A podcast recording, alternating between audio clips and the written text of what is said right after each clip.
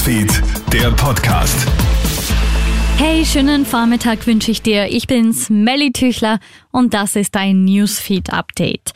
Bleiben die Schaufenster länger dunkel? Die hohen Energiepreise könnten die enorme Lichtverschmutzung in den Cities reduzieren. Nachdem bereits in vielen Orten Kirchen und Denkmäler nachts unbeleuchtet bleiben, könnte der Handel jetzt nachziehen. Es sei völlig unnötig, dass Geschäfte die ganze Nacht lang ihre Leuchtreklamen in Betrieb haben.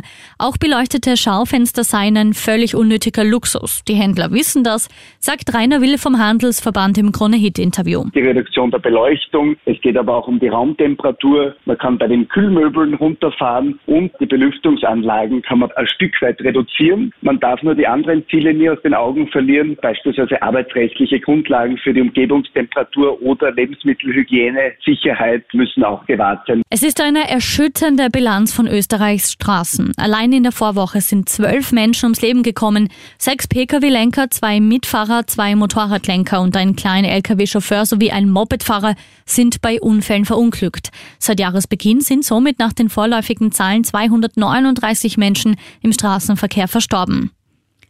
Und einen Nachhilfeboom gibt's in den Sommerferien. Die Zahl der Schülerinnen und Schüler, die gerade Nachhilfestunden beziehen, ist im Vergleich zu den letzten zwei Jahren deutlich gestiegen. Gleichzeitig wird Nachhilfe für immer mehr Familien unleistbar.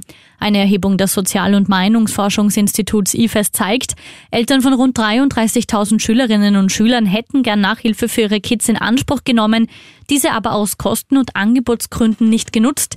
Dabei wäre genug Aufholbedarf vorhanden. Und wenn du nach Spanien reist, wirst du in Restaurants und Bars möglicherweise bald auf Sangria verzichten müssen. Für das wohl beliebteste Sommergetränk Spaniens sind nämlich Eiswürfel unerlässlich und die sind im gesamten Land knapp. Die erhöhte Nachfrage aufgrund der Hitzewellen und die Steigerung der Produktions-, Lagerungs- und Transportpreise führt zu einem Eiswürfelmangel, der immer gravierender wird. Krone Hits, Newsfeed, der Podcast.